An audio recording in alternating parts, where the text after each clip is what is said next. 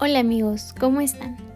Soy María Guadalupe Favela Olmos, estudiante en tercer semestre de la licenciatura en Economía en la Facultad de Economía de la Universidad Autónoma del Estado de México.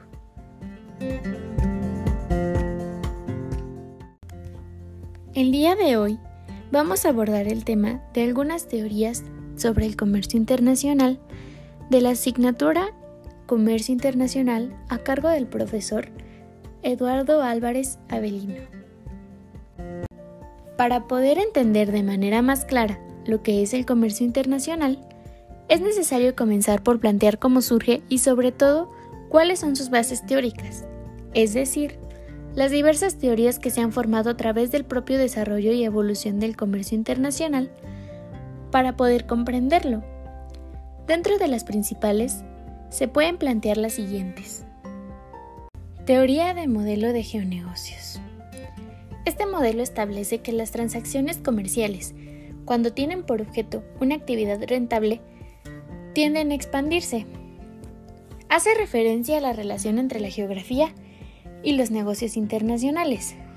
Establece y presenta tres variables. Teoría de internacionalización. Habla sobre las ventajas que una empresa tenga sobre sus competidores, así como de la información que ésta maneja. Esta teoría estudia los procesos internos de transferencia de información de las empresas y también trata de explicar por qué las transacciones de productos intermedios, ya sea tangibles o intangibles, entre países están organizadas por jerarquía en lugar de determinarse por las fuerzas del mercado. Su planteamiento central afirma que las organizaciones multinacionales son un mecanismo alternativo al mercado para gestionar actividades de valor a través de fronteras nacionales y que para que las empresas impliquen en inversiones directas en el extranjero, tienen que darse dos condiciones, la existencia de ventajas y la organización de actividades. Teoría de la inversión extranjera. Ha tratado de responder a preguntas como ¿qué motiva a una empresa a ir más allá de la exportación o el otorgamiento de licencias? ¿Qué beneficios espera alcanzar la empresa multinacional al establecer presencia física en otros países? Esta teoría se enfoca en la movilidad de capital, lo que básicamente es el intercambio de bienes y servicios entre empresas de diferentes países del mundo. Teoría de localización.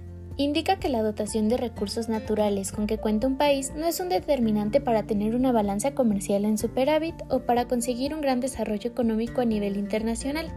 Más bien depende de las estrategias que utilice.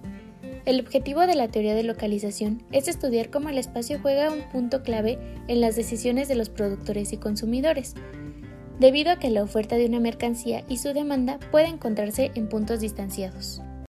Teoría de la ventaja competitiva.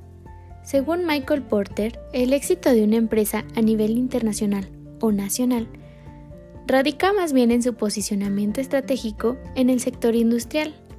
Para lo anterior, se debe tener en cuenta la rivalidad entre competidores, el poder de negociación de proveedores y el poder de negociación de los compradores. Teoría del equilibrio y del comercio internacional.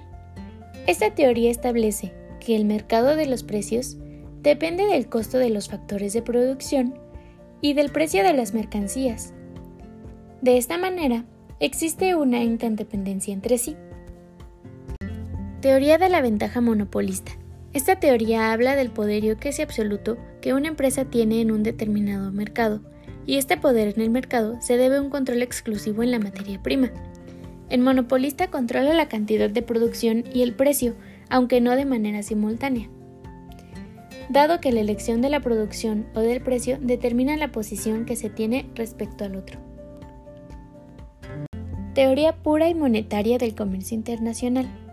Podríamos decir que esta teoría se divide en dos partes. La teoría pura, que consiste en analizar el valor aplicado al intercambio internacional, y la teoría monetaria, que se enfoca en la aplicación de principios monetarios al intercambio internacional.